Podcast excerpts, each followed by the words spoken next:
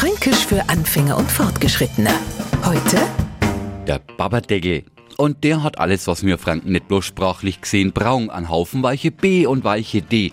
Denn der Babadeckel, der lässt sie Etzeler nicht bloß gut sprechen, sondern auch für allerlei praktische Sachen benutzen.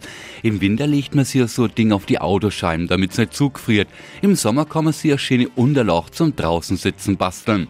Ja, und so ein Babadeckel, der klingt gut, ist praktisch und stellt den Nicht-Franken Etzeler wieder vor ein Rätsel, weil a durchaus ein ledriges Schnitzel zum Beispiel für uns kommentiert wird mit den Worten, den Babadeckel kriegt ja keiner runter. Dabei ist es ganz einfach, wir sagen Babadeckel und meinen damit ein Stück Pappkarton. Fränkisch für Anfänger und Fortgeschrittene.